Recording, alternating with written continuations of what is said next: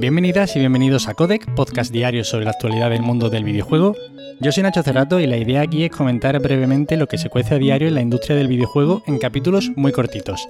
Así que si quieres estar al tanto y tienes poco tiempo, te invito a que te quedes por aquí. Y hoy tenemos que empezar hablando de Metroid Dread y Mercury Steam. Es cierto que en el anterior capítulo ya comentamos la noticia que surgió sobre que Mercury Steam no estaba acreditando a todos los trabajadores de Metroid Dread. Muchos artistas y desarrolladores que habían visto partes íntegras de su trabajo en el juego se habían encontrado con que los créditos finales pues simplemente no aparecían. Pero es que vaya, esto resulta que es la puntita del iceberg de un estudio que hace muchísimas cosas mal a nivel laboral. En A Night Games se publicó un artículo, un extenso reportaje, en el que se entrevistaba a muchos trabajadores de Mercury Steam y en el que se pueden leer testimonios de todo tipo sobre las muy malas prácticas de esta empresa. Y bueno, en primer lugar, lo que os recomiendo es que vayáis a leerlo, pero bueno, voy a hablaros de ciertas cositas que se comentan en este artículo. Porque es que de verdad que lo de la aparición de los créditos es solo una cosa más de tantas malísimas prácticas. En este reportaje se habla, por ejemplo, de la tensión y del mal ambiente laboral que se respiraba en el estudio debido a la facilidad que tenían para despedir de forma repentina a cualquier trabajador. Por ejemplo, a principios de 2020, Enrique Álvarez envió un vídeo a todos los empleados en un momento en el que estaban trabajando en dos proyectos diferentes y en el contexto de que en este estudio la comunicación era horrorosamente mala y en este vídeo pues se decía que la empresa había sitio para todos, que la empresa estaba en crecimiento y que no habría problemas de cara al futuro para mantener todos los puestos. Ya sabemos que la industria del videojuego se trabaja mucho por obra y servicio y que es relativamente normal que los desarrolladores vayan saltando de un estudio a otro, de forma que ni pueden establecerse en ningún sitio con tranquilidad, ni pueden, pues yo qué sé, en muchas ocasiones dormir por la noche tranquilamente porque, yo qué sé, a lo mejor están ocho meses en un sitio un año y medio en otro, dos años en otro y así pues, como podéis imaginar, es muy complicado. En este vídeo, entre otras cosas, se tranquilizaba a la plantilla y se decía que la empresa estaba en crecimiento, que había llegado un nuevo proyecto. Bueno, a pocos meses de la grabación del vídeo, Mercury Steam despidió a todos los trabajadores de QA, a excepción de dos personas, y a un montón de animadores y modeladores 3D. A raíz de aquí empieza a sucederse un desarrollo complicado, con una muy mala planificación por parte de Mercury Steam, con continuos recortes por parte de Nintendo cada vez que veía cómo iba el desarrollo. El juego iba a ser mucho más extenso y Nintendo trataba continuamente de recortarlo para que entrase en los plazos. Y bueno, ya a raíz de aquí, una gestión de las personas en la empresa absolutamente horrible. Castigos constantes a los trabajadores, un control enfermizo se aislaban a trabajadores, se les cambiaba de grupo o se les despedía repentinamente ante cualquier error, ante cualquier mínima discordancia, ante cualquier negociación en las condiciones. En Mercury Steam no podías hablar de si querías cobrar más o lo que fuera o, o tratar de mejorar simplemente tu contrato y tus condiciones laborales. Aprovechaban en el estudio la ventaja de tener uno de los juegos más interesantes en el desarrollo español para pagar salarios bajos y, como decía, castigar al trabajador que negociara condiciones. No parecía haber tampoco un rango de salarios consentido, parecían estar dictaminados prácticamente por lo bien o mal que cayeras a José Luis Márquez, el director creativo de Metroid Dread, o a Enrique Álvarez, y bueno, pues si discutías salarios te podías ir a la calle de un día para otro. Además, durante la pandemia, el teletrabajo no fue una opción y obligaron a los empleados a asistir a sus puestos con medidas anti-COVID ridículas.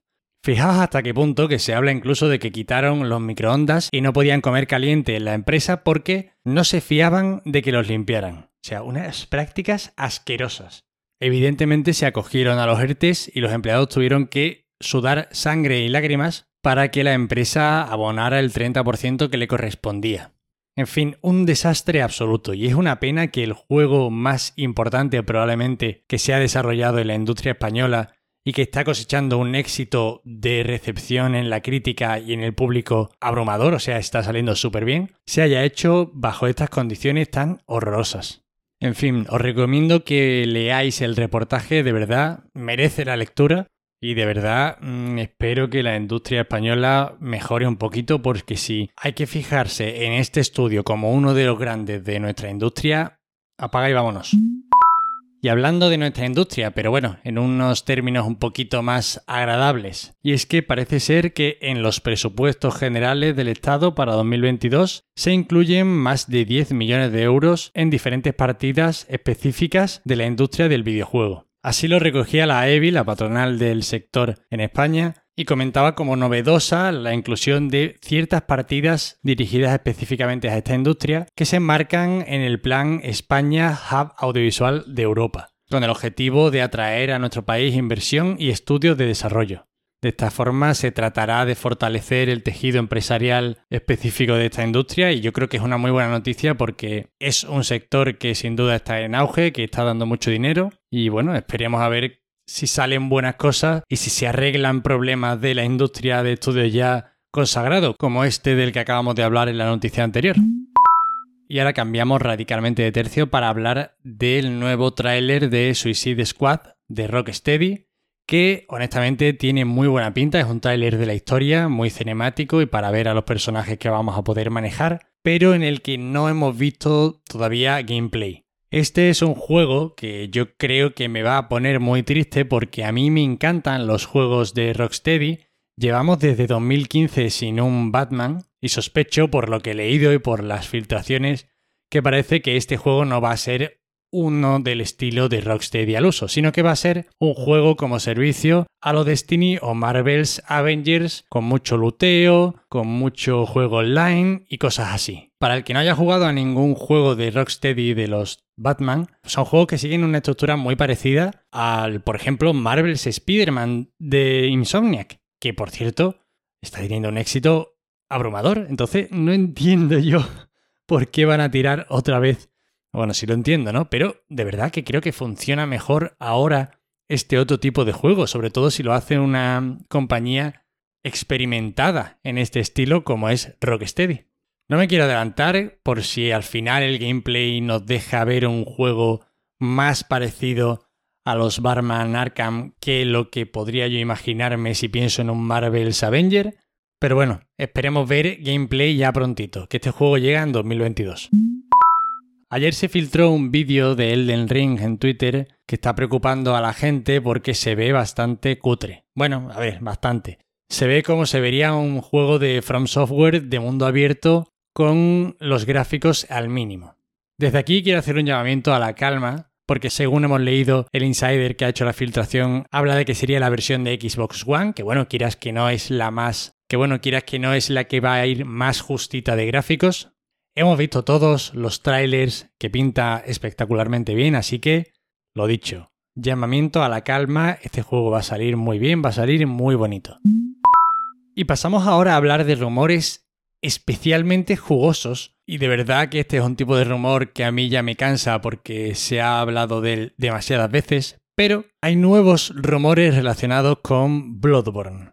Y es que se viene hablando de que la adquisición de Bluepoint por parte de Sony podría traer consigo una remasterización de Bloodborne para PlayStation 5 y ojo aquí a lo más gordo del asunto, una secuela de Bloodborne para PlayStation 5 también. Esta información viene de Colin Moriarty, un periodista que anteriormente trabajaba en la sección de PlayStation en IGN y que además ha sido corroborada por otra fuente distinta, el cofundador de Xbox era Nick Baker, que además tiene cierto historial de filtraciones relacionadas con PlayStation. Además de las filtraciones comentadas, el propio Baker afirma que la versión de PC estaría bastante lista y que es cuestión de tiempo que salga. Ya sabéis, esto es un rumor, no hay ninguna oficialidad, no hay nada que se le parezca.